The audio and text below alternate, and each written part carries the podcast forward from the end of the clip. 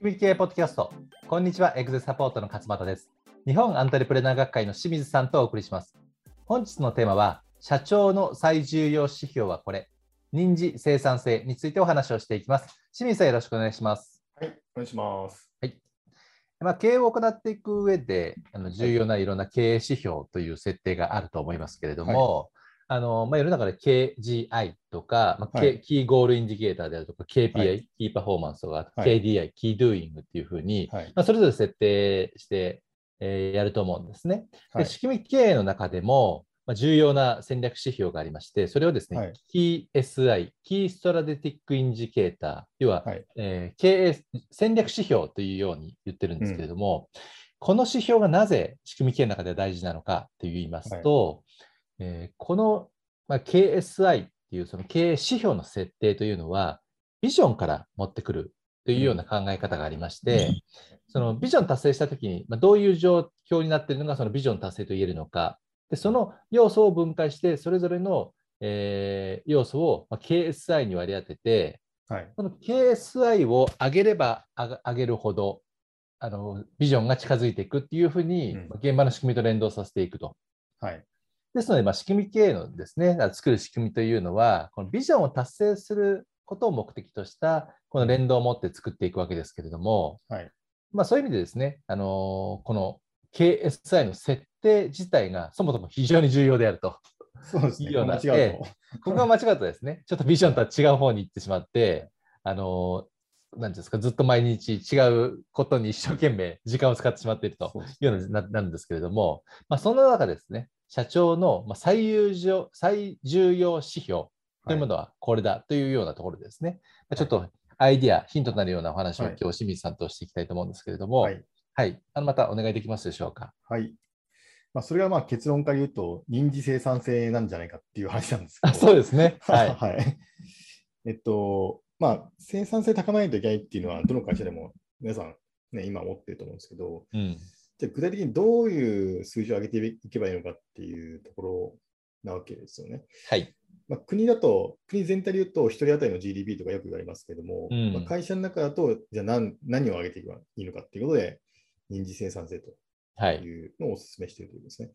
ええでに人事生産性というのは、1人が1時間に稼ぎ出す利益のことを、うんえー指してるんですけども、あのこうはい1時間っていう非常に短い時間でね、うん測っていくということですね。うんでもちろん1日あたりとか年間あたりでもいいんですけども、それよりも細かく、ね、分解してた方が改善がしやすいので、改善の施策が打ちやすいので、人事生産性がいいんじゃないかという話です、ねなるほ。ど。はい。はいうんまあ、具体的に言うと、あの計算式としては、えっ、と、粗利割る総労働時間ではいうん。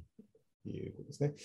例えば、まあ、年間でやれば出てくると思うんですけど、年間の売上の、あ、ごめんなさい、年間の粗利が、はい。例えば、3億円だったとして、うん。でその3億円っていうのを全スタッフの年間の総労働時間で割るはい。ということですね。うんそうすると、すぐにあの自社の年次生産性が出てえーくると。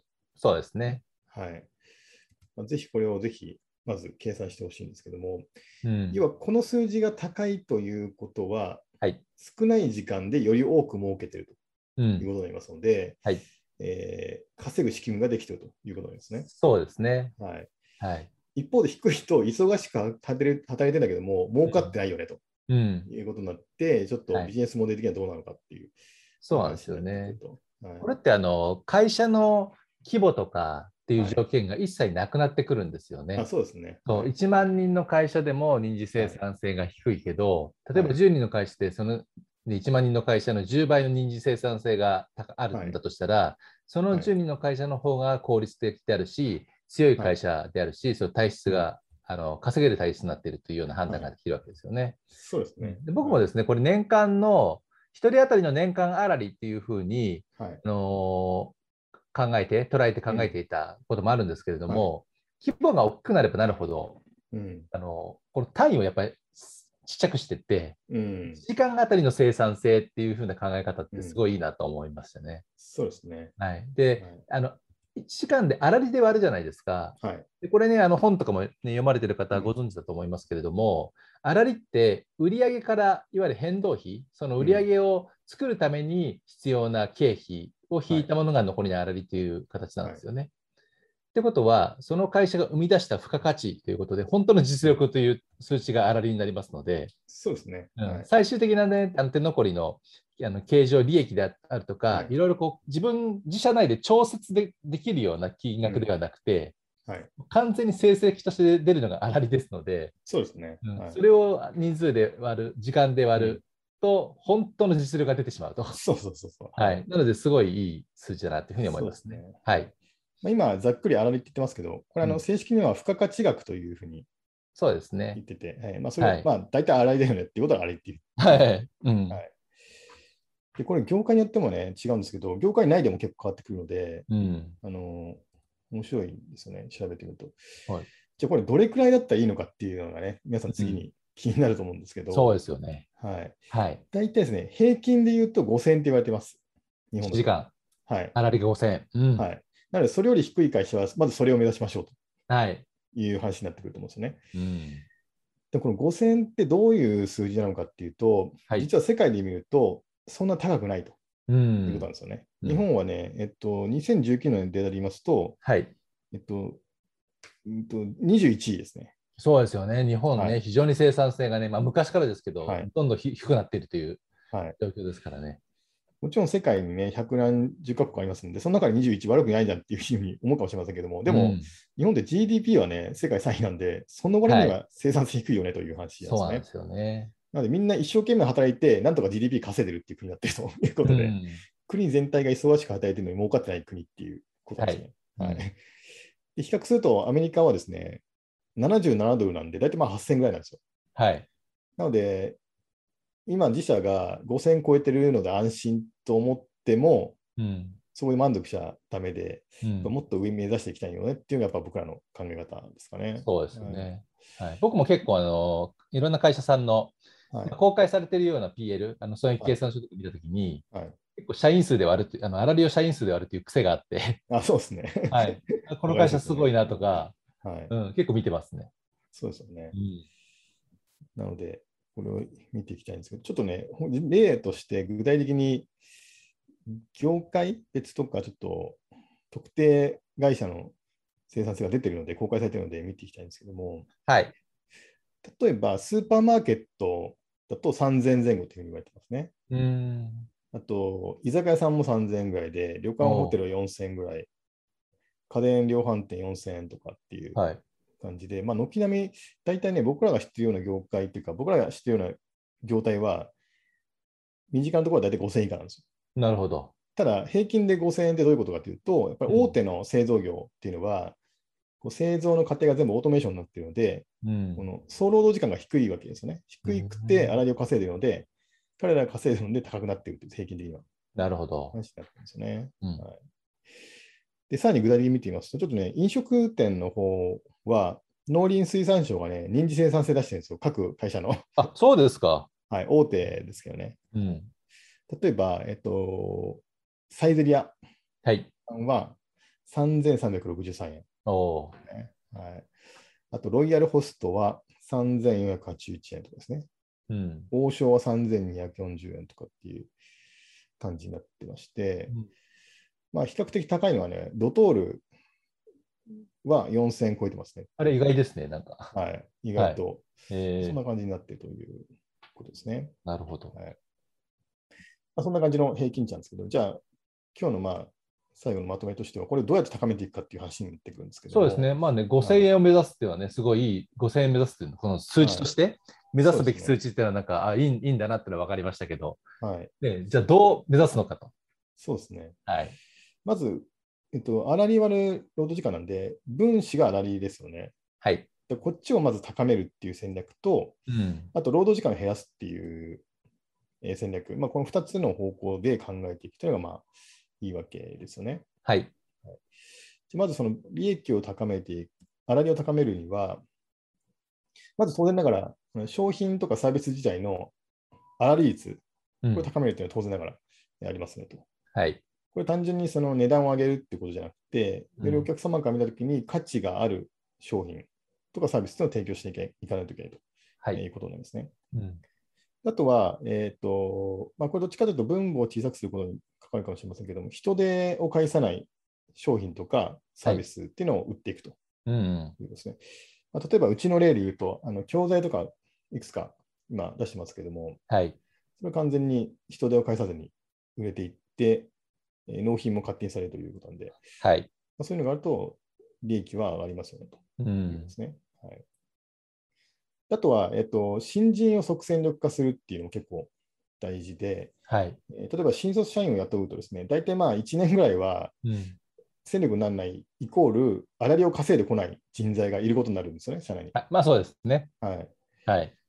でそれを良しとしてるんじゃなくて、彼らもすぐ活躍できるような、すぐ売れるような商品作るとか、はい。彼らも提供できるようなサービスを作るとかっていうので、うん。えー彼らにちゃんと稼いでもらううん。というところの仕組みですね。これまさに、ねあの仕組み化なんですけど、はい。こういうことが必要かなと。うん。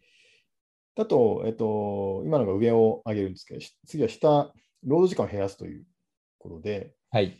まあこれ今ね、日本だと働き方改革とかやってますけれども、まあ、実態としてみんな家に持ち帰って仕事したりとかですね、うん。しているので、あんま進んでないっていうことなんですけど、はい。まあここまさに仕組み化の出番ということなんですけど、はい。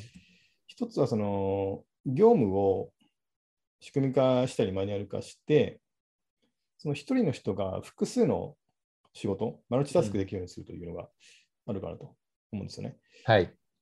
どうしてもこう分業してですね、やってますと、一人は忙しいんだけど、一人は暇みたいなところがあったりするので、そうするとうん。その時間無駄になるので、えー複数の仕事を一人の人ができるようになると、無駄がなくなりますよねということはい。ですね。うんあの星野リゾートさんはこれやってやってるんですよね。うん。普通旅館ってあの厨房係、受付係、あとお客様えー対応係みたいなの分かれてるんですけど、あそこは全部それを自分で、自分でっていうか、みんなができるようにしてあるんですね。確かに。はい、それで無駄のない動きを実現しているうん。ということですね。うんはい、あとはこれも仕組み化ですけれども、ちゃんと業務を可視化して無駄な手順をなくしたりとか、はい簡潔化するとうんいう。ことですね。まあ僕らいつもこれ業務フローとか作ってもらって、ね、そういうのやってますけれども、そういうですね。はいうんあと当然ながら IT の活用ですよね。はい。はい、自動化するとうんで。すね。まあ、今だと RPA とか出てきてたりとか、まあ、うちもあのマーケティングというか、えっと集客というか、まあ、いわゆるマーケティングオートメーションって言われるツールとか使ったりしてるんですけど、はい。そういうのを使って人手を少なくするとそうですね。ですね。うんはい、あと、働き方の柔軟化っていうのがあるかなと思ってまして、はい。あの今はどうしてもフルタイムの人雇って働かせるっていうのがね、普通の考え方だと思うんですけども、うん。は今あの、パートアルバイトさんの活用であるとか、はい。フルタイムで働けないけど、えーと、ちょっと午前中だけ働きたいとかっていう人結構いるので、うんそういう人をリモートでね、雇って、えー活用するということで、総労働時間を減らすというなるほどです。ね。うん。これ僕のサラリーマン時代思い返せば分かるんですけど、うん。フルタイムで働いてても正直、無駄にしてる時間めちゃくちゃあったなっていう感じです、ね まあまあ、そうですよね。はまあ会社側からするとね、それってどうなのっていう感じだと思うんですよね。うん。はい、そういう個人の働き方に応じた労働の仕方っていうのを設計するのも一つかなとはい思いま。すね。うん。まあ、そんな感じで上を大きくして下を小さくするっていう、なるほど、なるほど。ね。まあ、いろいろ業界によっては手段があると思うので、うん。そうですね。はい、考えてもらえばと思いますね。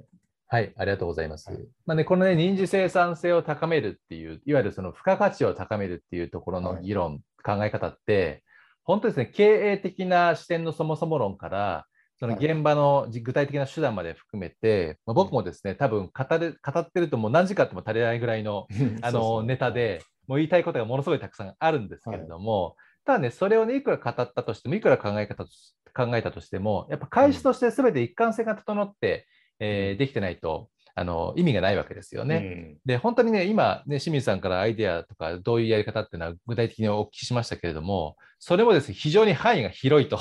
うん。うんでですねで経営の要素としても考えるべきとかが非常に広いので、うんまあ、言ってみれば我々仕組み経営ってそういったところを例えば人事生産性を高めましょうって言った時に、そのテーマにはこういう要素が必要だよねっていうところを、うんこの経営全体を考えながらはい指標を高めていくっていうような、うんその仕組み作りのお手伝いをしてるんじゃないかなってちょっとやっぱ思いましたよね。そうですね。うん、僕もこのね、日本が生産性低いっていうのを知って、これをやっぱり変えていくっていうのが僕らの使命だってね、思ったんですよね。はいまさに。はいうん、まさにですね。はいはい、ですのでね、まあ、あのじゃあどこから手をつければいいのかっていうところっていうのは、まあ、その付加価値、自分の業界で付加価値を高めるにはっていうところをね、やっぱ考えていただいて、うん。まあ、現状認識しながら改善していくっていうアプローチも重要ですけれども、まあ、あえて、あえてというか、その経営全体を俯瞰して、あの仕組みを作っていくというようなですね、まあ、我々の仕組み経営の導入パッケージというプログラムもありますけれども、はい。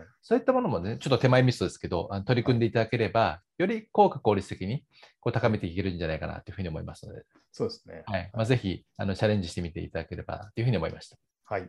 はい。えそれでは仕組み系ポッドキャスト、社長の最重要指標はこれ、人事生産性をお送りしました。また来週お会いしましょう。ありがとうございました。ありがとうございました。